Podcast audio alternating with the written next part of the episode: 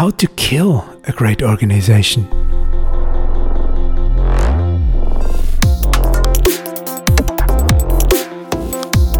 Der Titel unseres Podcasts How to Kill a Great Company ist der Rahmen. Wir befassen uns damit, was über den langfristigen Erfolg von Unternehmen entscheidet.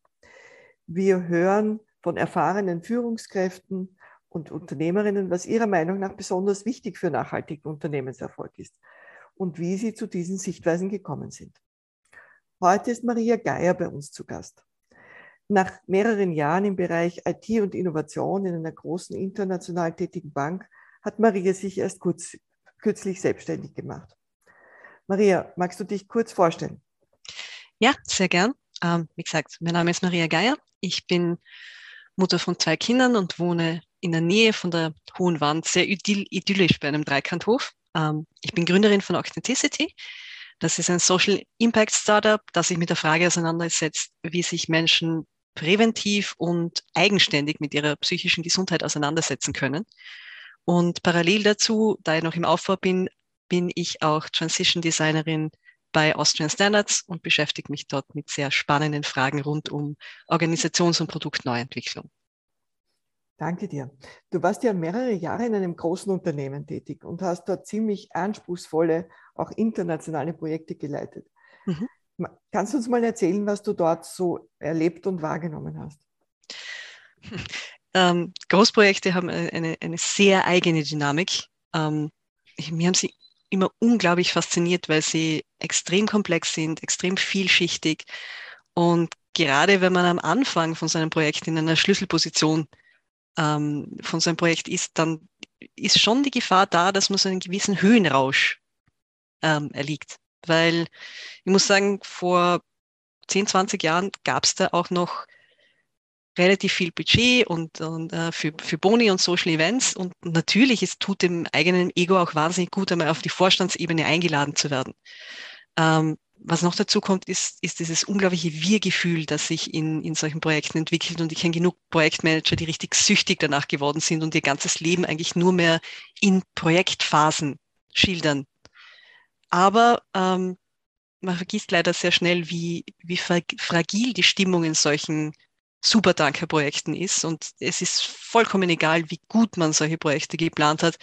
Irgendwann kommt der Zeitpunkt, wo man die Kontrolle verliert. Das kann sein, weil man politischer Spielball ähm, mit dem Projekt oder somit auch selbst als Person wird und dort einfach Machtkämpfe auf deinem Rücken ausgetragen werden. Es kann sein, dass sich der Scope grundlegend ändert und somit eine ganze Planung über den Haufen geworfen wird. Aber natürlich gibt es auch jede Menge menschliche Tragödien. In meinen, in meinen Projekten sind Menschen gestorben, sie hatten Burnouts, es gab Trennungen, es gab schwerwiegende Erkrankungen, Fehlgeburten. Und das alles trifft einen unglaublich und man gerät sehr schnell in ein, ein moralisches Dilemma, weil auf der einen Seite, wie empathisch darf ich sein, ohne dass ich den Projekterfolg gefährde? Ab wann ähm, schadet der Schutz einzelner Personen dem ganzen Team? Wie viel Druck kann ich dem ganzen Team überhaupt zumuten, damit ich den Projekterfolg noch gewährleisten kann? Und vor allem dann, wie lange kann ich mir dabei selber in den Spiegel schauen? Mhm was du da schilderst, ist offensichtlich wirklich eine konkrete Erfahrung von einem ganz starken Spannungsfeld. Ja. Und ich, ich möchte dich einfach da fragen, hast du das Gefühl gehabt, äh, irgendwann, jetzt ist genug, ich glaube, das geht so nicht weiter und so kann es wohl nicht funktionieren? Ähm, ich ich würde gern behaupten, dass ich das könnte. Ähm, aber ganz ehrlich, gerade in meinem damaligen Umfeld, da, da kommen diese Aha-Momente, glaube ich, gar nicht, weil ähm, zum einen gehört es ein Stück weit zum Berufsethos von einem Projektmanager, dass wir Druck aushalten und dass wir mit schwierigen Situationen umgehen können und über unsere Grenzen hinausgehen. Und da ist ein bisschen ein Heldenepos mit dabei, der nicht immer ganz gesund ist. Und gerade weil ich als Frau ohne Technikstudium in der IT unterwegs war und auch sehr jung war im Vergleich zu den anderen, wollte mir da auf keinen Fall eine Blöße geben. Ähm, es gibt diese Geschichte vom vom Frosch im Wasser, die man, ohne dass es merkt, kochen kann, wenn man die Temperatur nur langsam genug hochdreht. Und ich glaube, rückblickend betrachtet ist das eigentlich eine ganz gute Metapher, weil es ist so ein schleichender Prozess. Es ist ein, naja, die halbe Stunde länger, die geht schon noch. Und na, ich verstehe eh, dass das, Abend, das Meeting jetzt irgendwie am späteren Nachmittag und Abend ist, weil die anderen haben halt keine Zeit.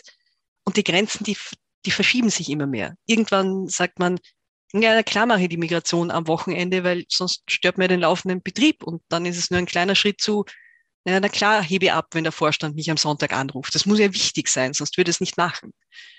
Und ähm, da wird es dann wirklich schwierig, weil irgendwann empfindet man das als normal und, und man unterliegt auch ein bisschen dem Glauben, dass man unersetzlich wäre. Und das ähm, ist eine, eine sehr ungute Spirale, die dann sehr schnell sehr viel Energie kostet. Das heißt, du schilderst eigentlich, dass das äh, gar nicht so am Anfang gar nicht so bewusst funktioniert und dass auch da offensichtlich der kulturelle, der systemische Druck recht groß ist, dass man gut mitspielt bei dem, was von allen verlangt wird und wo eigentlich alle mitspielen müssen, sonst geht es nicht. Ne? Ich glaube, man muss sich einfach die, das, das Ambiente und das Gefühl von einem Großkonzern, also wenn man da noch nie ja. drinnen war, das, das ist, ähm, das ist mitreißend, das ist schön. Man kommt in wunderschöne Gebäude, man kriegt ähm, fünf Restaurants vor der Nase, sind zur Auswahl. Ähm, alle Leute sind gepflegt, versuchen sich von ihrer besten Seite zu zeigen. Ähm, das spielt man mit, das ist so. Ähm, und selbst wenn man irgendwie spürt, da passt was nicht, ich habe einen, recht bizarren Weg gehabt, das zu, zu kompensieren. Es war nicht etwas so, dass ich gesagt habe, nein, ich nehme mich zurück und nehme ein bisschen mehr Zeit für die Familie oder für mich. Nein, ich habe einen oben drauf gelegt und habe gesagt, nein, ähm, ich möchte, dass äh, gewisse Missstände im Verhalten gegenüber von Frauen in der IT und ähnlichem, dass sich das ändert und ich habe mich massiv für Diversity-Themen eingesetzt. Und weil das für mich einen Purpose, einen Sinn hatte und weil ich meine Kolleginnen dort einfach super gefunden habe, war das meine Art, wie, wie ich mich in dem Ganzen quersubventioniert habe. Es hat nur nicht ewig funktioniert, weil irgendwann haben mir die Leute darauf angesprochen und gemeint, Maria, du schaust aber echt müde aus. Und meine Haut hat angefangen, sich auszuspinnen und was war noch? Ähm, ich bin ein super emotionaler Mensch es ist großartig, wenn man Leute als Facilitator motivieren will, weil einfach die Energie ansteckend ist. Ich habe aber auch das Problem, dass sie ähm, sehr empfänglich für, für Zorn und Frustrationstränen in den unpassendsten Situationen bin, wenn ich einfach müde bin und erschöpft bin. Und leider muss man jetzt sagen, dass in der Finanzbranche ähm, und im Projektmanagement-Umfeld Fluchen und sich betrinken gehen wesentlich anerkannter ist, als in Tränen auszubrechen, weil man grantig ist. Das wird tendenziell eher nicht richtig verstanden. Das kann ich mir gut vorstellen. Das ist sicher eher ungewohnt, überhaupt in einer sehr männlich bestimmten Umgebung, wie das IT wahrscheinlich auch ist. Ne? Wie hast du denn aus dieser für dich sicher schwierigen Situation herausgefunden? Gab es da einen Moment, wo du gedacht hast, jetzt reicht's und jetzt muss ich was anderes machen?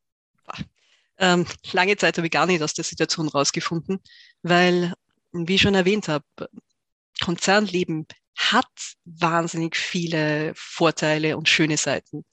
Ähm, man hat ein gutes Gehalt, man hat vermeintlich sehr viel Sicherheit, man hat viele Benefits. Und ich muss sagen, ich, ich habe keinen Grund gesehen, warum ich etwas ändern hätte sollen. Ich habe alle methodischen Skills gehabt, ich habe immer super Bewertungen gehabt. Die Leute haben immer gesagt, dass ich tolle Arbeit abliefer. Und irgendwann bin ich einfach dazu übergegangen, dass irgendwie jedes bisschen Anerkennung als Grund genommen habe, noch einmal ein paar Monate weiterzumachen. Ähm, aber ich habe ja vorhin erwähnt, dass ich, dass ich mich massiv auch im, im Diversity-Bereich engagiert habe und mich dadurch irgendwie emotional quersubventioniert habe. Und da gab es dann schon ein Projekt, in das ich wirklich unglaublich viel Freizeit, Wissen, Expertise und ganz, ganz viel Herzblut reingesteckt habe. Und leider ist auch dieses Projekt irgendwann zu einem politischen Spielball geworden. Und das war für mich eigentlich echt der Auslöser für meine emotionale innere Kündigung, weil da habe ich gewusst, das, was ich da versucht zu erreichen, das ist durchdacht, es ist sinnvoll und ich habe es einfach nicht nötig, das jemand, der nicht das Mindset hat, um die Vernetzung und den Impact von dem Ganzen zu verstehen, dass, dass so einer Person nicht zusteht, meine Kompetenzen in Frage zu stellen. Und ab dem Zeitpunkt ist es eigentlich, hat sich eigentlich ziemlich gut gefügt und auf einmal haben sich alle Teile ergeben, dass es für mich gepasst hat. Ähm, das war genau der erste Covid-Lockdown. Ich habe Zeit gehabt, in den Wald zu gehen, am Abend spazieren zu gehen, meinen Gedanken nachzuhängen, meine Wunden zu lecken. Und es haben sich auch so einfach viele ähm, Elemente ergeben, die, die dann super gepasst haben, damit ich meinen Weg dann gefunden habe. Das heißt, du hast eigentlich aus einem Moment, wo du das Gefühl gehabt, du bist mehr oder weniger gescheitert, dann äh, die Kraft gezogen, dass du äh, nach einer Reflexionsphase und einer Phase, wo du dich auch, wie du gesagt hast, wo du deine Wunden geleckt hast und dich wieder äh, gekräftigt hast, dass du dich dann selbstständig machst? Ähm, naja, ganz so einfach ist es nicht. Selbstständig wollte ich mir eigentlich schon ewig und drei Tage machen. Mhm. Ähm, und ich habe immer Gründe gefunden, warum es jetzt noch nicht geht und warum ich äh, mich mit anderen Dingen beschäftigen sollte. Und ich muss da sagen, Hut ab von meinem Mann, der da unendlich geduldig war. Und ähm, meine, der weiß, dass ich einfach bis zu einem gewissen Grad ein, ein Workaholic bin und bleiben werde. Der hat das Alltagsmanagement ähm, übernommen, für mich zurückgesteckt, damit ich mich da ausleben kann. Aber ähm, er weiß auch ganz gut, wie er bei mir meine Triggerpunkte drücken kann und hat so dezent darauf hingewiesen, dass mein 40. Geburtstag nicht mehr so weit weg ist und wie lange ich glaube, dass ich mir eigentlich noch einreden kann, dass ich große Wendungen in meinem Leben hinbekomme, wenn ich noch viel länger in dieser Bank bleibe, weil er immer den, den auch mir auch gesagt hat, Maria, ganz ehrlich, bei allem, was du kannst und was du bist und wie deine Instinkte und dein, dein Gespür für neue Dinge sind. Ja, ich weiß, dass du im Konzernleben gut bist, aber eigentlich bist du dort falsch. Und ja, daraus hat sich das Ganze dann ergeben. Und, und auf einmal war es dann eben so, ähm, dass in meinem letzten Projekt, das jetzt auch ein recht schwieriges Umfeld war, dann meinen jetzigen Co-Founder, den Chris Esterbauer, kennengelernt habe, der gesagt hat, super, ich bin jetzt nicht der super innovative Mensch, aber ich bin ein, ein äh, Lean Six Sigma Black Belt und ich liebe es, Prozesse auf die Reihe zu bekommen und, und Dinge zu strukturieren. Und, und dadurch hat sich eine ganz tolle Dynamik ergeben, dass wir beide das jetzt eben gemeinsam machen. Ähm, ich habe ein, noch einmal einen Versuch gestartet, in der Bank auch noch einmal in einer anderen Position Fuß zu fassen. Das ist auf den letzten Metern dann doch nichts geworden. Aber gleichzeitig ist dann auf einmal die jetzige Geschäftsführerin von Austrian Standards aus dem Nichts aufgetaucht und hat mir einen Job angeboten, der sämtliche Buzzwords, die ich äh, ansprechend finde, enthalten hat und hat gesagt, komm zu mir und du kannst das alles machen und äh, der Deal ist, dass du auch genug Freiraum hast, nebenbei deine Idee zu verfolgen, weil ich mag Leute, die was vorwärts bringen, was verändern wollen. Und ja, so hat sich das eigentlich für mich sehr gut ergeben. Und jetzt ähm, haben wir mit, mit Jahresanfang gegründet und sind mitten in unserer Wirksamkeitsstudie und es fühlt sich einfach gut an, jetzt meinen eigenen Weg zu verfolgen. Du hast jetzt schon öfter erwähnt, wir und gegründet und aber noch gar nicht jetzt den Namen dessen, was du gegründet hast und was da eigentlich dahinter steckt. Oh, stimmt, das sollte ich vielleicht einmal machen. Ähm, der Name meiner Firma ist Authenticity. Ähm, Authenticity ist ein Kunstwort und steht für Eight Times Authenticity. Somit sind das die acht Säulen der Authentizität. Ähm, ich habe aufgegeben, anderen Menschen die richtige Aussprache dieses Kunstworts beizubringen. Deswegen heißt das Produkt, das wir damit ähm, umsetzen wollen, Octavita. Und Octavita ist eben eine App, die ein psychologisches Framework ist, bei dem ich mit acht Wachstumsbereichen im Innen und im Außen ähm, meinen, meine persönlichen blinden Flecken beleuchten kann, Synergien schaffen kann und dahin kommen, dass ich mein, mein Ikigai, meinen Purpose im Leben finde und den mit meinen Stärken ausleben kann.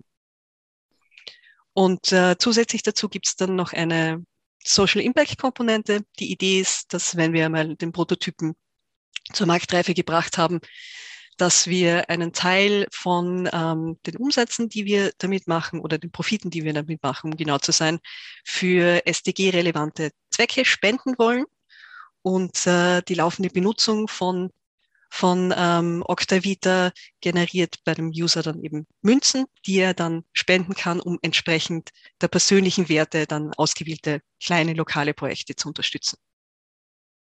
Das klingt sehr umsichtig und vor allem eben auch wirklich mit einem Beitrag zu, zu, einem größer, zu einer größeren, größeren Wirksamkeit des Ganzen. Ich habe hab verstanden, dass es dir einfach auch sehr wichtig ist, Menschen ihre Entfaltung und Kräftigung zu unterstützen. Ich denke mir, das könnte schon auch eben mit deinem Erleben im, im Berufsleben zusammenhängen, dass dir und gleichzeitig auch mit dem, was du immer wieder äh, schilderst, dass du eigentlich Aspekte wahrnimmst, die manchen Menschen oder vielen Menschen verborgen bleiben, nämlich äh, wo die Spannungen sind, wo auch die Überforderungen sind von Menschen. Äh, ja, bitte. Ähm, wie, wie soll ich das sagen? Ich glaube, das hat, hat insgesamt mit meinem ganzen Wesen zu tun. Meine, man sieht es beim Podcast mhm. jetzt natürlich nicht, aber ähm, ich glaube, ich bin per se ein Mensch, der, der auffällt. Ähm, meine Mutter ist Thailänderin, ich bin Tirolerin, in Tirol aufgewachsen, ähm, bin eine Frau in der Technik. Also meine, ich hatte ja meine ehemalige Chefin, die mich gern als, als Diversity Pin-Up bezeichnet hat, weil ich so ziemlich alles an Diversität in einer Person vereinen kann, was sich ausgeht. Und ich muss auch sagen, ich habe als Jugendliche schon ein Stück weit damit gehadert, dieses Gefühl von, ja, irgendwie so richtig gehöre eigentlich nirgends dazu. Nur inzwischen habe ich eigentlich genau aus dem eine Stärke gemacht. Und ich glaube, dass genau solche freien Elemente wie, wie ich, die sich irgendwie überall eingliedern können, aber doch immer ein Stück eine Außensicht bewahren können, unglaublich viel dazu beibringen, äh, beitragen können, dass, dass ähm, Denkprozesse in Unternehmen sich verändern, weil man einfach Gegenpositionen schafft, die dann zum Reflektieren einladen. Mhm. Also ich habe auch das, was du erzählt hast, das ist ein äh, sehr wichtigen Beitrag aus einer individuellen Perspektive dazu, dass auch Unternehmen besser funktionieren können, verstanden, wenn es aufgegriffen wird. Eben deine Fähigkeit, die Dinge sichtbar zu machen und anzusprechen. Ne? Ähm, ich ich finde das auch immer sehr, sehr bizarre, weil, ähm, wie soll ich sagen, ich bin zigfach in meiner Karriere darauf angesprochen worden, dass mir gesagt worden ist, Maria, wenn du ein bisschen mehr Ellbogentechnik entwickeln würdest, wenn du ein, dir eine etwas dickere Haut zulegen würdest, dann könntest du weiß Gott wohin kommen. Nur, warum bin ich gut in meinem Job? Mein, ich bin gut in dem, was ich tue, weil ich Instinkte habe, weil ich, ähm, keine Ahnung, ob man es jetzt ähm, hypersensibel oder sonst wie bezeichnen möchte, ich, ich bekomme einfach mit, was sich emotional bei Menschen tut. Und dadurch bin ich fähig, auch darauf einzugehen und zu sagen, okay, warum gehst du in den Widerstand? Die, die logische Schluss, Schlussfolgerung ist nicht, weil du ein Trottel bist, sondern weil du einen guten Grund dafür hast.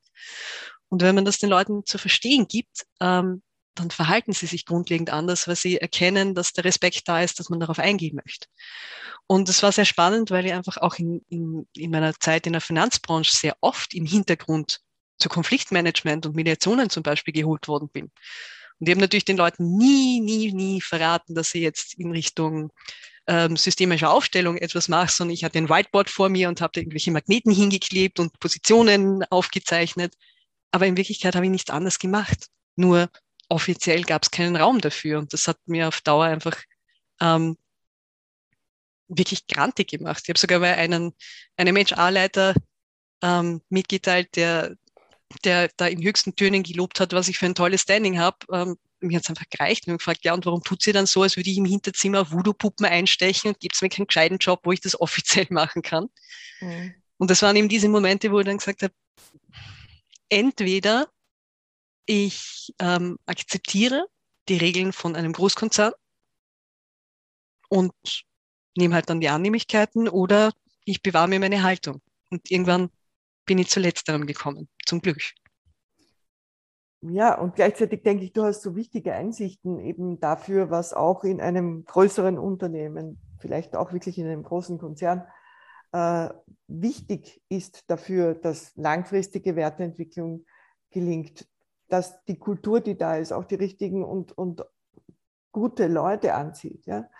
Dass Leadership auch auf eine Art und Weise gelebt wird, die eigentlich die Unternehmensentwicklung unterstützt und nicht irgendwelche individuellen Ego-Ziele. Also insofern denke ich, da gäbe es sehr, sehr viele Hinweise von Personen wie dir, die äh, da einen wesentlichen Beitrag leisten könnten. Und ich, wir bei Metashift sind ja davon überzeugt, dass für die langfristige Absicherung von Unternehmenerfolg auch wirklich nicht materielle Aspekte einen sehr großen Anteil haben. Wie, wie siehst denn du das? Ähm, das würde ich voll und ganz unterschreiben, ähm, aus, aus mehreren Aspekten heraus. Ähm, ich habe mir einmal für, Verzeihung, ich habe mir einmal für eine Position beworben, wo ich eben auch mehr ähm, Leadership übernehmen hätte sollen. Und ich habe versucht, mein ultimatives Bild von, von Leadership ähm, den Leuten zu vermitteln, womit ich dann eher gescheitert bin, aber trotzdem, ich bleibe dabei. Für mich ist Bobby McFerrin der ultimative Leader. Ähm, Bobby McFerrin ist den meisten Leuten nur als Sänger von Don't Worry, Be Happy bekannt, aber der macht unglaublich faszinierende Ensembles und er schafft in einer sehr verspielten Art das Beste aus den Leuten rauszubekommen. er geht auf ihre Bedürfnisse ein, er vermittelt über Körpersprache und ganz viel feinsinnigen Humor, wo man merkt, er nimmt sich selber nicht besonders ernst, wo er hin möchte und die Leute folgen ihm. Und das ist für mich irgendwie das, das, das ähm, ultimative Ziel von Leadership, weil ähm, diese Suche nach dem, nach dem Sinn, worum geht's, das ist etwas, was mich von, von Jugend auf immer fasziniert hat. Also das erklärt auch mein, mein breites Spektrum an Ausbildungen. Auf der einen Seite bin ich eben Agile Coach, IT-Projektmanager, wo es massiv um Prozesse, Zusammenhänge, ähm, Planung, Strategie geht. Ich bin aber auch Lebens- und Sozialberater, weil ich gemerkt habe, Großprojekte kann man nicht gut führen, wenn man kein Verständnis dafür hat, was in der Psyche von Menschen vorgeht. Ähm, ich bin allgemein ein großer Verfechter des systemischen Denkens und deswegen habe ich dann zusätzlich auch während meiner zweiten Karenz ein, eine ähm, Ausbildung zum Permakulturdesigner gemacht. Und ähm, spirituell ist meine Heimat eindeutig im Schamanismus. Und in all diesen vier Disziplinen gibt es immer dieses verbindende Element von, es gibt Qualitäten einzelner Individuen, es gibt Synergien und bestimmte Regeln, wie daraus in einem immerwährenden Kreislauf etwas Neues entsteht. Und ich glaube, ein Unternehmen muss genau diese Rahmenbedingungen schaffen. Weil ja, man kann es einfach machen und sagen, okay, ich habe einen Claim, der irgendwie cool klingt und marketingtauglich ist. Äh, es gibt bei mir Bioessen, wir sind voll digital und es gibt einen Office Dog um zum oben drüber streuen und es werden die Leute, es werden schon genug neue Leute kommen, die für mich arbeiten wollen. Nur wo ist da die Langfristigkeit? Wo ist die Nachhaltigkeit? Weil wenn das nächste Unternehmen kommt und sagt, und zusätzlich zum Office Dog lege ich dann noch ähm, zusätzlich, keine Ahnung, ein Office Alpaka obendrauf, dass man dann streicheln kann und mit dem man den Wald spazieren gehen kann, dann sind diese Personen weg. Und ähm, ich glaube einfach, im Moment sind wir stark in einer Welle, wo es um, um Purpose und viel Good geht, aber es ist zu kurz gegriffen, weil ein Unternehmen hat nur dann Bestand, wenn ich meine Mitarbeiter über Jahre lang von einer Sache begeistern kann und ihnen auch den Raum für ihre eigene Entwicklung lasse. Weil nur dann bekomme ich Menschen, die genug Ecken und Kanten haben, dass ähm, aus dem Dissens, der sich aus den unterschiedlichen Menschen ähm, ergibt, dann durch Regeln und Diskussionen konstruktive, gute, konsensbasierte Lösungen ergeben. Denke, du hast jetzt was ganz Wichtiges gesagt, was sicher auch auf die Innovationsfähigkeit eines Unternehmens einwirkt. Je größer die Wahrscheinlichkeit oder die Fähigkeit ist einer Organisation, mit Dissens auch umgehen zu können und daraus Neues zu entwickeln, desto mehr innovative Dinge werden entstehen. Aber deine ganzen äh, Anmerkungen dazu fand ich sehr spannend. Purpose wird ja jetzt im Moment auch sehr oft eher im Sinne eines Modebegriffs verwendet, ohne wirklich die tiefere Bedeutung äh, zu erkennen und auch zu leben, sage ich jetzt mal. Mhm. Und das ist dann natürlich schon etwas, was relativ langfristig wirksam werden sollte und kann. Was, was würdest du meinen, worauf sollten Unternehmen jetzt, eben neben dieser Fähigkeit, die jetzt von dir sehr klar gekommen ist und die ich auch sehr spannend finde, mit dem Designs umgehen zu können, was würdest du momentan einem Unternehmensleiter und einer Unternehmensleiterin empfehlen? Worauf sollte sie achten, wenn sie nachhaltig erfolgreich sein wollen? Sich Zeit zu nehmen und wirklich drüber nachzudenken, wo man eigentlich hin will und welche Konsequenzen das dann auch mit sich bringt. Weil ähm, ich bin jetzt auch sehr stark in der Produktentwicklung unterwegs und ich merke, dass ich sehr oft ähm, sehr ambitionierte Kollegen habe, die mit einer Idee, die auf den ersten Blick gut ausschaut, ums Eck kommen, wo ich dann sagen muss, naja, ist das kundenzentriert? Können wir das wirtschaftlich umsetzen? Ähm, Gibt es einen Markt dafür? Passt das überhaupt zu uns? Also wenn man diese Fragen stellt, dann, dann merkt man sehr schnell, dass solche Konstrukte dann bröckeln. Und ich glaube, in einer Zeit, wo die durchschnittliche Aufmerksamkeitsspanne bei acht Sekunden oder so ist, ist halt die, die Verführung groß, dass man sehr schnell zu den Lösungen springt.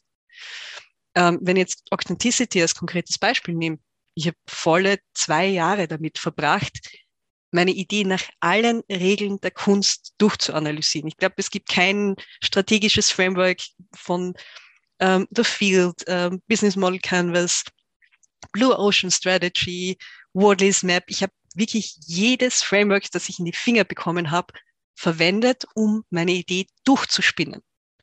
Um sicher zu sein, dass ich da auf einer richtigen Spur bin, dass ich nichts übersehen habe. Und gleichzeitig habe ich mir aber auch parallel dazu die Frage gestellt, wer will ich sein, wenn, wenn ich dorthin komme und das in die Realität umsetze.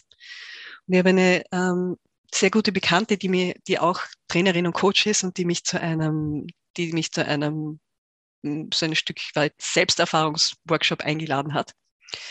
Und eine Frage davon, die dann gestellt wurde, die man mit einer Mischung aus Bewegung und, und Brainwriting dann gelöst haben, war, was ist das Geheimnis deines Erfolgs? Und wir mussten dann aufstehen und einer willkürlichen Person im Raum das Geheimnis unseres Erfolges erzählen, nachdem wir darüber nachgedacht haben, wie sich das anfühlt und wo man sein würde. Und bei mir ist das ein sehr bizarres Bild, deswegen erzähle ich das auch immer sehr gern. Das Geheimnis meines Erfolges ist ein zahmes Eichhörnchen. Weil ich möchte mit Menschen arbeiten, die wirklich was verändern wollen. Und ich möchte mit Menschen arbeiten, die so konzentriert sind und so überzeugt davon sind, dass ich ihnen weiterhelfen kann, dass sie mir genug zahlen, dass ich genug Zeit habe, um mit mir selber im Gleichgewicht sein, zu sein und ein Eichhörnchen zahm zu bekommen. Und das ist für mich eigentlich das Bild, das für mich auch Authenticity prägt, wo ich einmal hinkommen möchte. Ich möchte nicht mehr im Hamsterrad landen. Ich will etwas tun, bei dem ich das Gefühl habe, Menschen, die tatsächlich Veränderungen anstreben und etwas verändern für sich und für die Welt verändern wollen, die landen bei mir. Und ich glaube, das ist ein Purpose, der, der mich wirklich trägt und genauso meinen Co-Founder trägt.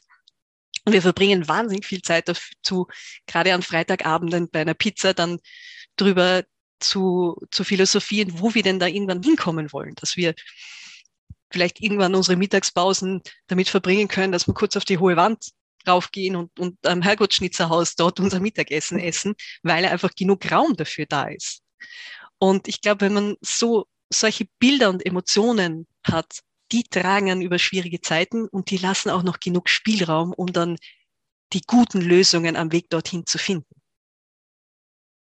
Danke, Maria. Das war jetzt ein sehr schöner Abschluss und ich habe das Gefühl gehabt, dass du uns richtig an deiner Reise auch teilhaben lassen, wie du dich in den letzten Jahren entwickelt hast und auch was dich antreibt und wo deine Wünsche und, und Vorstellungen für die Zukunft sind. Danke für unser Gespräch. Danke Ihnen fürs Zuhören. Wenn der Podcast gefallen hat, freuen wir uns über eine gute Bewertung und schalten Sie wieder ein, wenn der nächste online geht.